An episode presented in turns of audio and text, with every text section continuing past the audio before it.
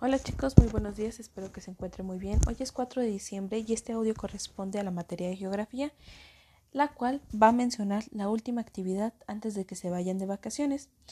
Como podrán recordar, estamos trabajando con el tema fronteras y división política de los continentes, en el cual pues hemos mencionado que se llama territorio a esa proporción de tierra o de superficie que está eh, definida geográficamente o políticamente dependiendo de las fronteras, ya sean naturales o artificiales, y hemos estado trabajando que las fronteras naturales son aquellos límites trazados ya de, de manera inmediata o que se han dado por el paso del tiempo, y las fronteras artificiales son aquellas creadas por el ser humano.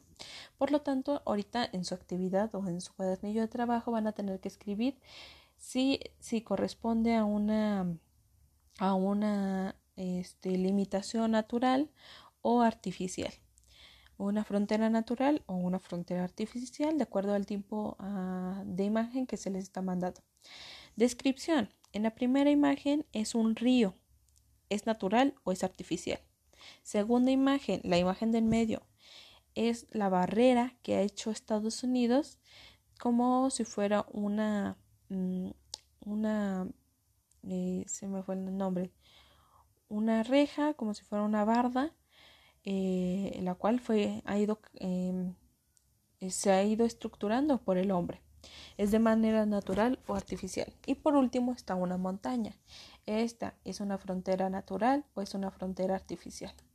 Bueno, ustedes respondan en la parte de abajo, en la línea, o Mario escribe en la parte igual de abajo, 1 natural, 1, digo, 1 natural, 2 natural, 3 natural, o 1 artificial, 2 natural, 3, 3 artificial. La respuesta que ustedes consideren que sea correcta.